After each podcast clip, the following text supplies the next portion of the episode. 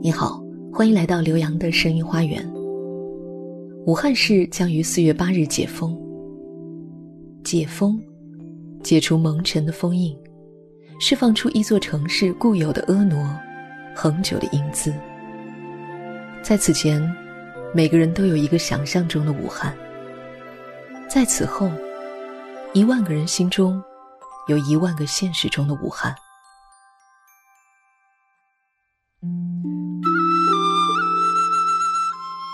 我愿意回到原初。武汉，文武双全，汉唐盛世。有人说，美好的一仗已经打过；有人说，只有结束，没有胜利。当一个城市挺过一段无论如何不算美好的历程，救赎和重生正待开始，创伤是难免的。音乐和花香是难以逃避的，而春天就像每一个春天一般，是不能不到来的。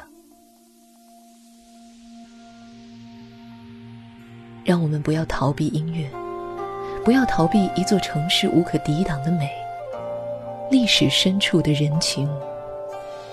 晚霞悄夜吹，明月逐人归。笛声催，人隔千山水。当年青山翠，春潮生泪。携手伴同归，如今几人回？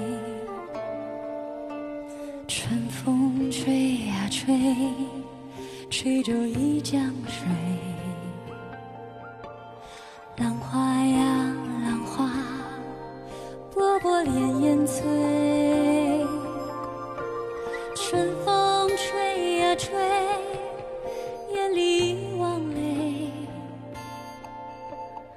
故乡去不回，夜夜人不寐。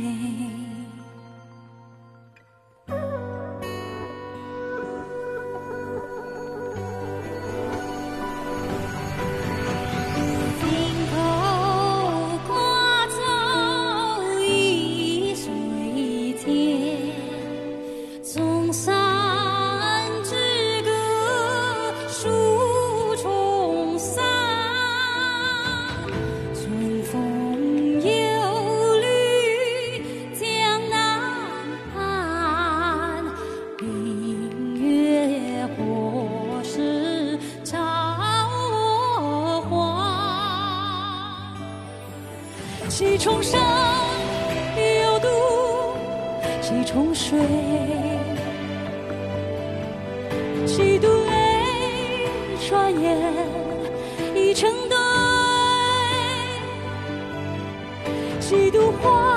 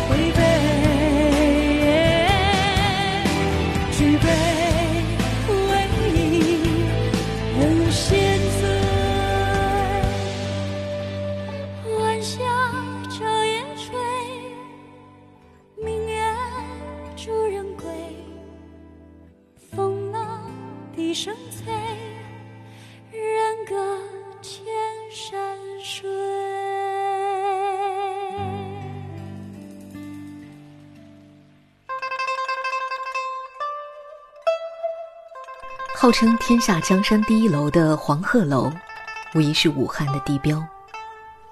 佘山之巅、长江之畔的黄鹤楼，让古往今来无数的文人墨客满怀憧憬，慕名而来，一阵风流。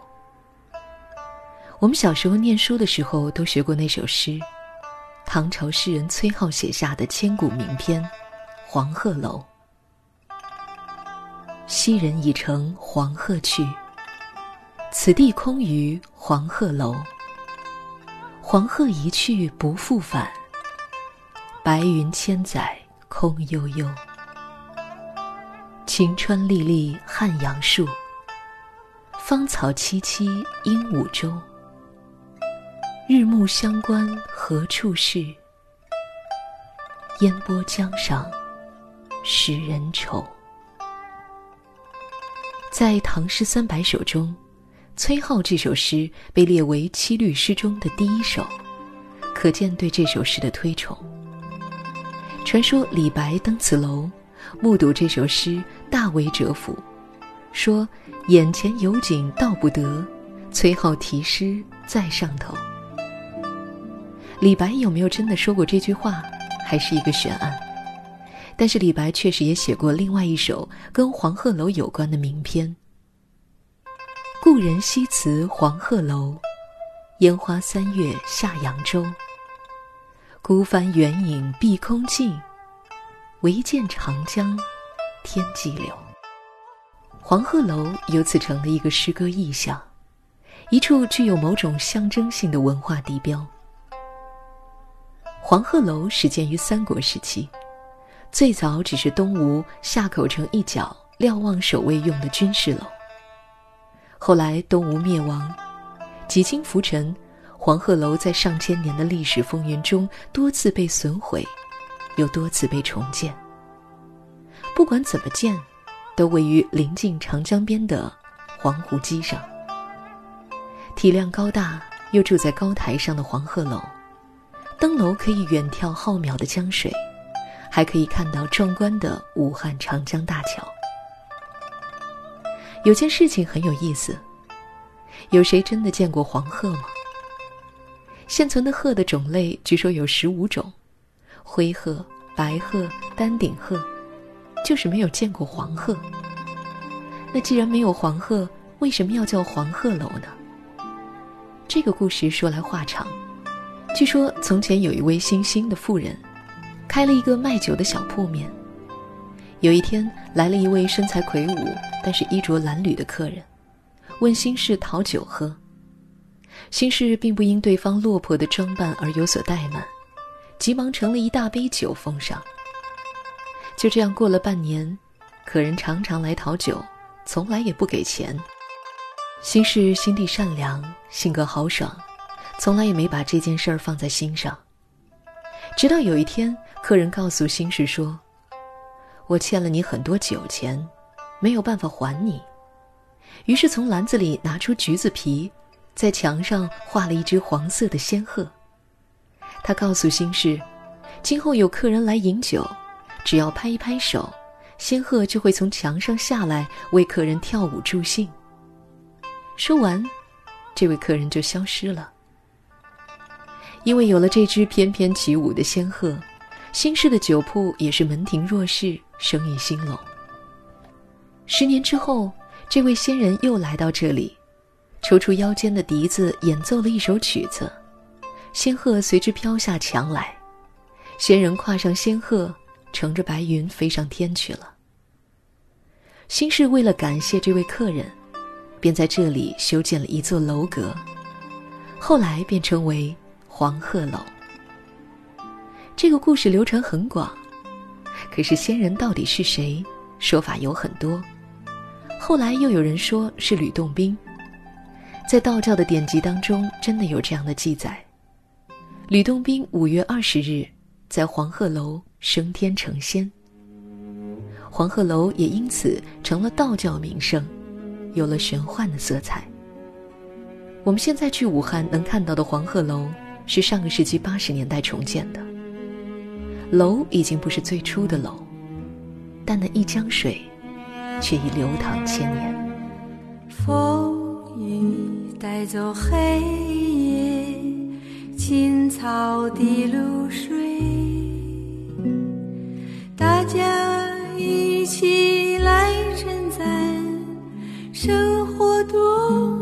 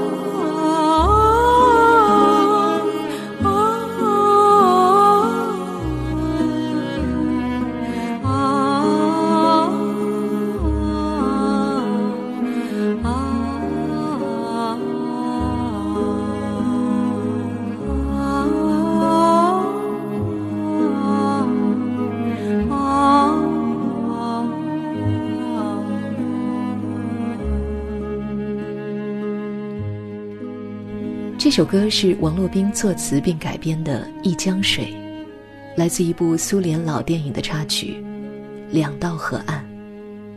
当然，歌里唱的江并不是长江，被我拿来借用一下，是因为它的演唱者小娟是一个武汉的姑娘。王洛宾写《一江水》这首歌是在上个世纪五十年代，但是写完后一直没有机会发表，直到一九九三年。这么美的歌是不会被历史淹没的。许巍、朴树、齐秦、韩红、季如锦、周云鹏、侃侃、宋冬野、沈眉、小娟，这些年来翻唱他的人多得数不清。所谓经典，就是一代又一代人的共情。武汉又称江城，长江全长六千三百九十七公里，流经了几十座城市，唯独武汉叫江城。这跟李白又有渊源。李白有一句诗：“黄鹤楼中吹玉笛，江城五月落梅花。”又一次为武汉留名。在群星闪耀的唐代，李白这颗最耀眼的明星，在湖北度过了自己十多年的青少年时光，因此他自称“我本楚狂人”。李白的诗集中有一千多首诗，和湖北有关的。就有六十多首。关于长江，有一首词也常常被唱起：“我住长江头，君住长江尾。日日思君不见君，共饮长江水。此水几时休？此恨何时已？只愿君心似我心，定不负相思意。”一阙小词，像长江流水，流传了千年。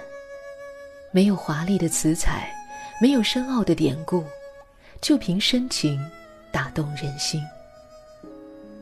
这首词的作者李之仪是北宋时期的苏门学士之一，曾经做过苏轼的幕僚。苏轼获罪后，他也受牵连，被贬到了太平州。祸不单行。先是女儿和儿子相继去世，接着和他相濡以沫四十年的夫人也撒手人寰，事业受到了沉重打击，家人连遭不幸，李之仪跌落到了人生的谷底。就在这个时候，一位年轻貌美的歌妓出现在了他的生活中，他就是杨叔。杨叔聪明剔透。为李之仪弹奏了一首古曲《吕双操》，曲意西周伯奇无罪被逐，投河而死的典故，表达了对李之仪的理解和同情。这一下便触动了李之仪的心。两人有了一段忘年恋。这年秋天，李之仪携杨叔来到长江边，面对知冷知热的红颜知己，面对滚滚东逝。奔流不息的江水，心中涌起了万般柔情，写下了这首千古流传的爱情词《卜算子》。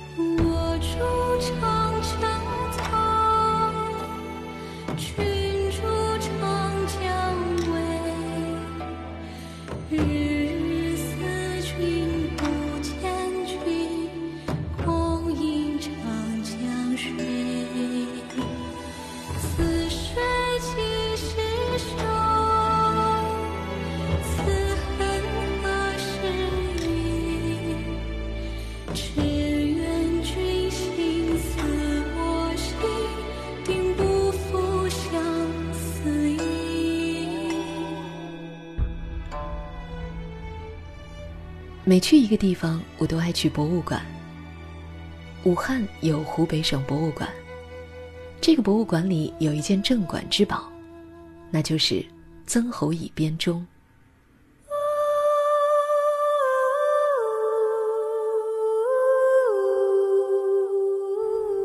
公元前五世纪是一个群星璀璨的时代，世界上释迦牟尼、毕达哥拉斯、苏格拉底等横空问世。在中国，老子、孔子、墨翟、庄周等相继登场。然而，有一个人在一九七七年之前无人知晓，但如今他所留下的文化遗产却被越来越多的人认为是那个时代罕有的瑰宝。他，就是曾侯乙。一九七七年九月，一支部队在湖北随州兴建厂房时。偶然发现了这座战国早期的大型墓葬。墓葬打开，人们看到的是一个两百多平米的游泳池，墓中全是水。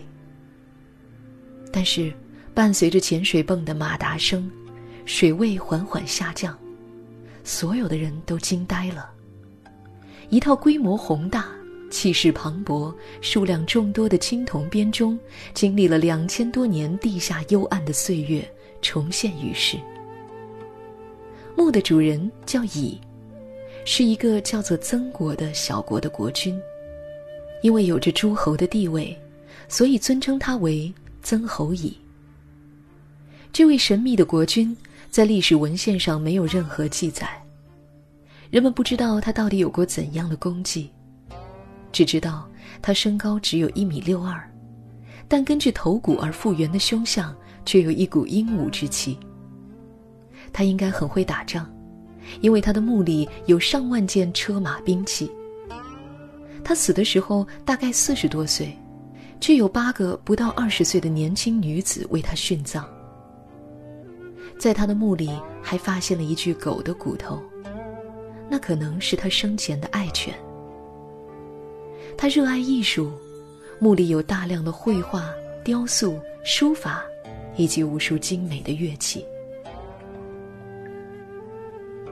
这位隐藏在历史迷雾中、至今不肯显露真容的曾侯乙，为我们留下了一桌盛大的音乐大餐。其中最耀眼的，就是全套六十五件、总重两千多公斤的曾侯乙编钟。如果不是这件国宝，这位乱世诸侯怕是要永远淹没在历史的尘埃中。